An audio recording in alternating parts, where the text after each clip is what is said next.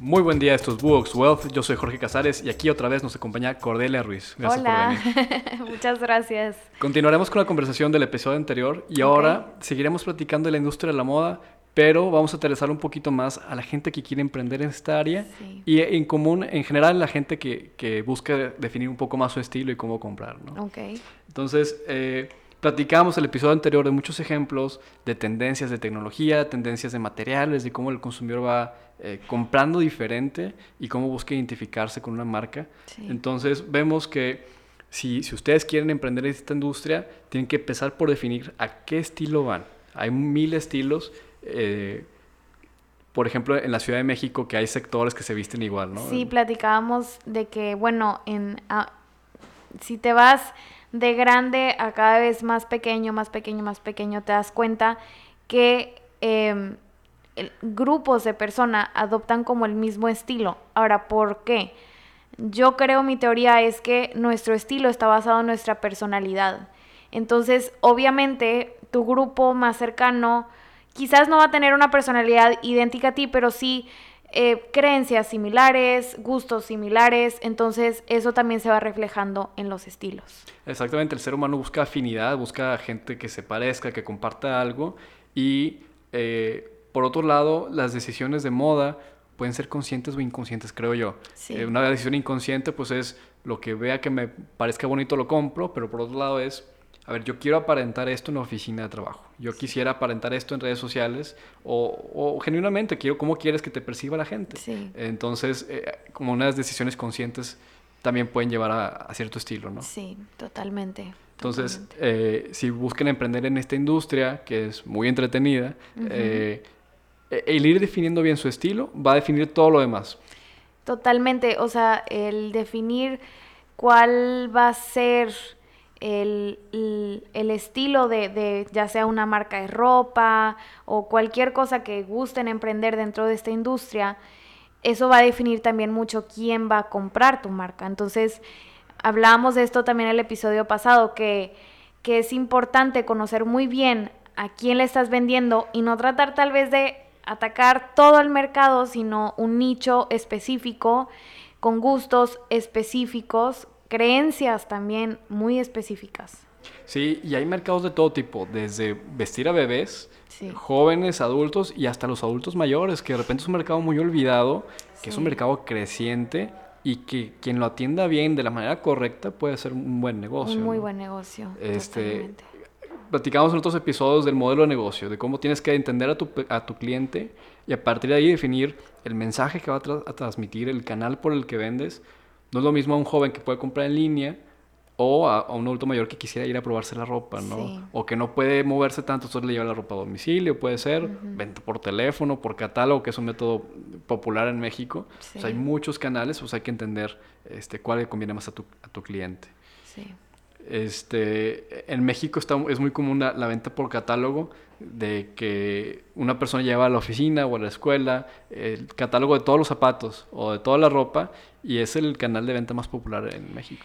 Sí, yo creo que ahí uno de los retos muy grandes es con, o sea, obviamente todas las, sabemos que las empresas, los negocios necesitan irse a, a las redes sociales para, para darse a conocer a través de esto. Pero algo que yo he visto es que las empresas que venden a través de catálogo, muy padre, lo promocionas en redes sociales, todo muy bien, la gente te conoce, pero ¿cómo te compra si tu venta es catálogo? Entonces creo que ahí ese es uno de los retos muy grandes. Eh, me platicaba una persona que, es muy influyente en redes sociales, que los buscó, la buscó una marca que vende a través de catálogo, pero dice, fue un error muy grande de, de la marca porque la gente me empezó a escribir, oye, me encanta lo que estás, yo, yo quiero una de, esos productos, pero ¿cómo lo puedo adquirir si en la página web me dice que no X, ¿no? Porque es venta a través de catálogo. Entonces, eso es un reto grande que el mercado de México sí está acostumbrado a través de ese método, pero con tecnología, ¿cómo lo haces? Claro. Y ahora con la facilidad de compra que, es el Internet, por ejemplo, en Amazon, que es el One Click Buy, con un clic compraste ya la prenda. Ni le piensas. Es tan fácil comprarlo y luego tan fácil es regresarlo que que, hace que, se produzca más el fast fashion, que sin problema compras y si no te gusta lo regresas, el, que recibe la, prenda de vuelta lo va a tener que tirar a la basura o lo va a tener que reusar. Entonces, este, hay que entender bien los canales, que si es presencial una tienda, hay que tener una buena experiencia. Sí. Como este, un caso que me platicabas de la... Sí, este, hace un, un año más o menos fui a Los Ángeles y estuve em, en, en una zona donde hay varias tiendas y tuve la oportunidad de visitar una tienda que yo conocí a través de redes sociales. Y yo iba, o sea, yo de verdad entré mentalizada de no voy a comprar nada porque no necesito nada de esto. Era una marca de productos de belleza. Y por supuesto que salí habiendo comprado como tres productos porque todo me enamoró, o sea, desde el espacio, quien me estuvo atendiendo, o sea, toda la experiencia me dijo, quiero, quiero quiero que esta marca sea parte como de mi identidad, de que yo traigo puesto algo de esta, de esta marca. también sumándole a eso, cuando tú comprabas alguno de sus productos, te regalaban como otros cinco productos de entre que la bolsa y la otra bolsa, el sticker y mil cositas. Este, y te das cuenta del poder de la mercadotecnia cuando hablamos de moda. Creo que la mercadotecnia es sin, sin marketing, o sea, es difícil que la marca sobreviva. Con tanta competencia, es difícil convencer al consumidor de, escógeme a mí sobre todos los demás.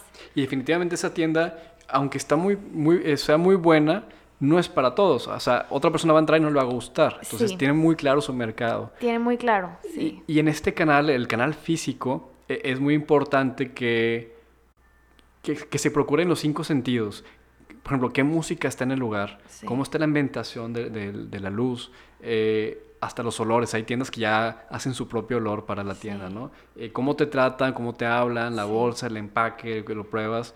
Todo eso está bien pensado para una experiencia desde que entras hasta que sales, ¿no? Incluso hasta después que, que si subes una foto a redes sociales que te contesten. Eh, es una experiencia del extra, ¿no? Sí, totalmente. Hay quien le... o sea, y, al final del día hay eh, mercado para, para todas, para todas las, las, empresas. O sea, hay quien le da igual, o sea, le da igual la experiencia y lo único que quiere es practicidad, comprar la blusa que necesitan porque ya se les echó a perder la que tenían o los pantalones o los zapatos.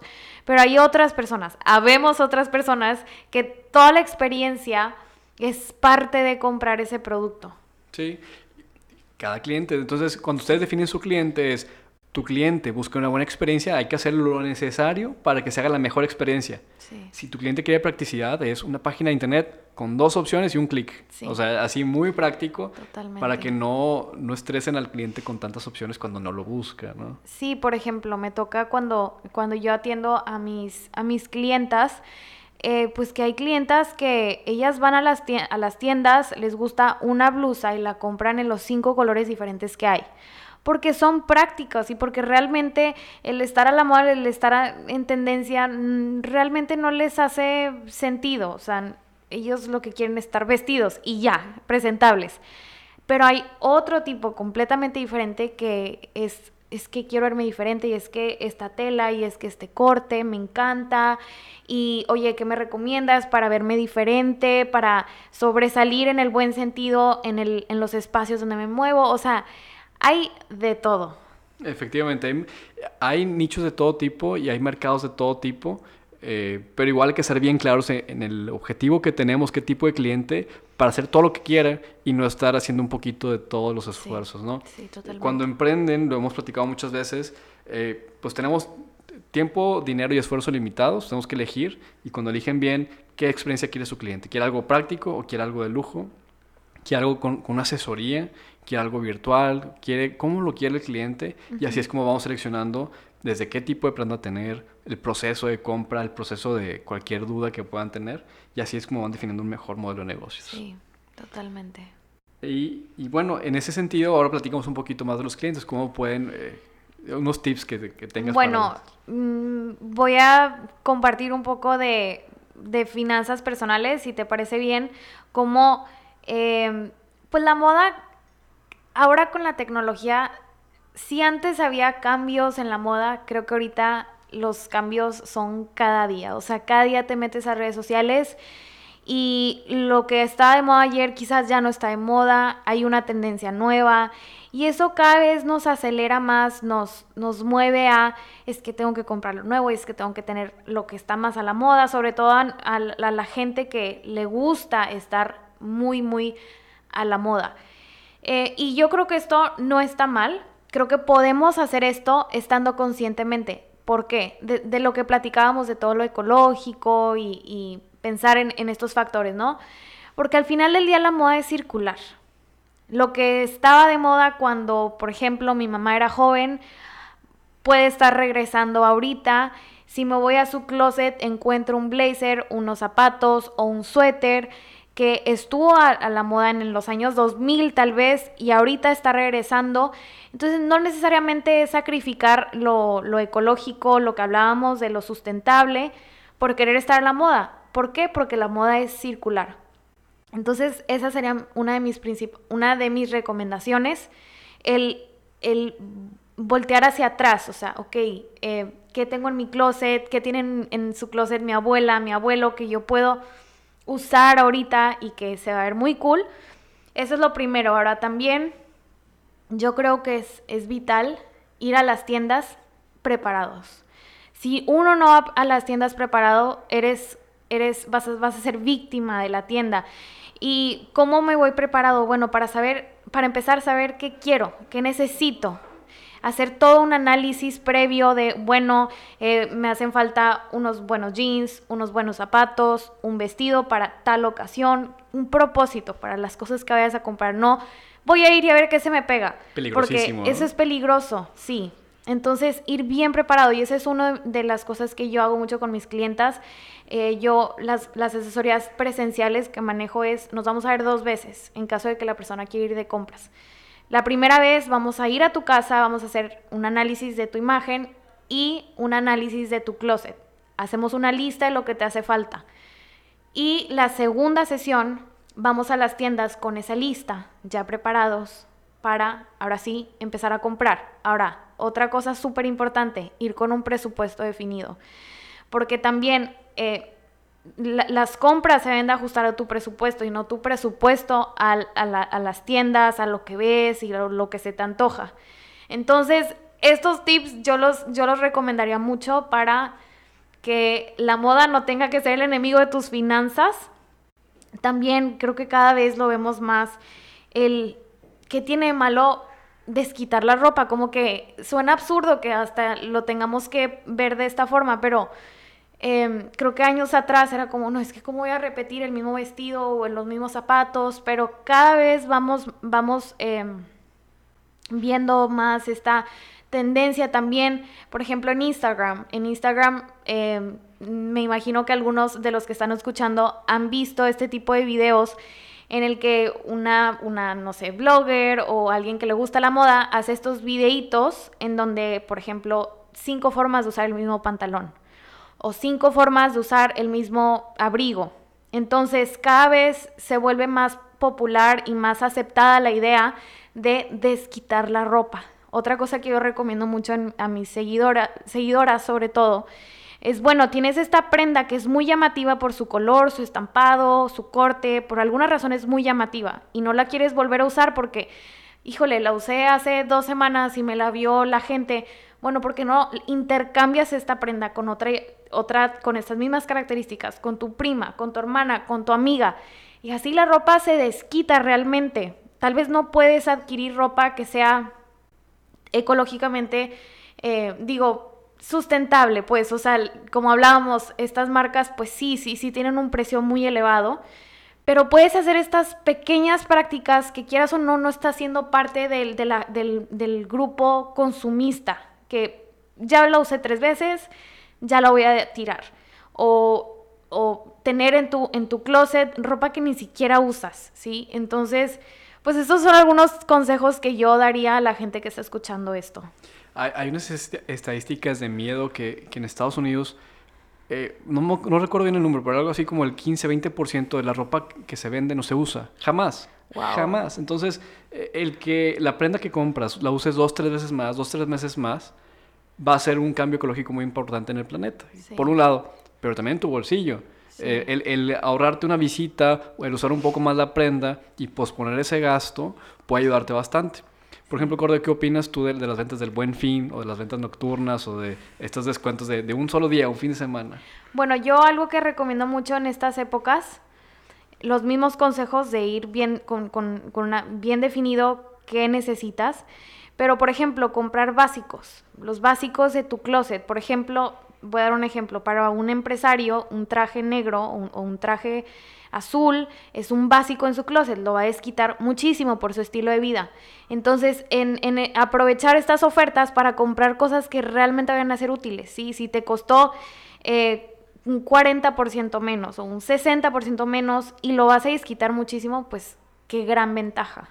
Claro, lo que yo veo en esa parte es mucho de, si se va a desquitar por mucho tiempo, como tú dices, eh, vale la pena aprovechar un descuento, aunque no estaba, como que no pensabas comprarlo pronto. Sí. Pero si es algo que no necesitas, que no vas a usar mucho, mejor pues poner ese gasto, sí. este, porque dicen, oye, me ahorré el 40%, pues pagaste el 60%, o sea, algo, pagaste el 60% de algo que no ibas a comprar. Y que no necesitas, y que no necesitas, exactamente. Sí. Entonces, también por un punto de vista psicológico de, de estar más libre, ¿no? Este, en, en, tu closet más limpio, este, sí. sin tantas opciones, también es un punto que, que, puede ayudar bastante. Sí, de hecho, pienso que la gente cuando escucha que a mí me gusta mucho la moda, se, imag se imaginaría que mi closet está así reventando de ropa y reventando de zapatos, miles y miles, pero al contrario, a mí, para mí es súper importante que, que, cuando yo, a la, a la hora de vestir, lo que yo vea sean cosas que, que, realmente me inspiren, que sean prendas con las que realmente me identifico. Si estoy viendo una blusa o unos zapatos que uh, no, no, me gustan, no me los voy a poner, prefiero quitarlos de ahí porque estorban mi vista, por así decirlo, y no me inspiran a vestirme como me quiero vestir. Entonces, creo que se trata de tener un closet funcional. A mí me gusta mucho usar ese término, un closet funcional que cumpla su función, que las prendas que estén ahí eh, ocupando un espacio realmente tengan una función de, de, valor. Exactamente. Este, todos estos tips van aplicando por, por, por varios lados, este, resumiéndolos, eh, comprar como de manera planeada, no nada más entrar a ver, que es muy peligroso, este, entender qué es lo que necesitamos para que no, no compremos de más, todo eso va a hacer que, que el presupuesto nos rinda y poder sí. ahorrar un poco más, que, que hemos platicado en varios episodios y este el tener una asesoría de qué comprar para que al rato no digas que no te sí, guste, ¿no? Totalmente. Una, una de, las, de las cosas que yo digo mucho, igual en mis redes sociales, es que, y realmente lo digo de todo corazón, o sea, mi trabajo como, como personal stylist, como asesora de imagen y, y moda, te ayuda a ahorrar al, al final del día. O sea, es como una inversión que haces para prevenir gastos que no necesitas.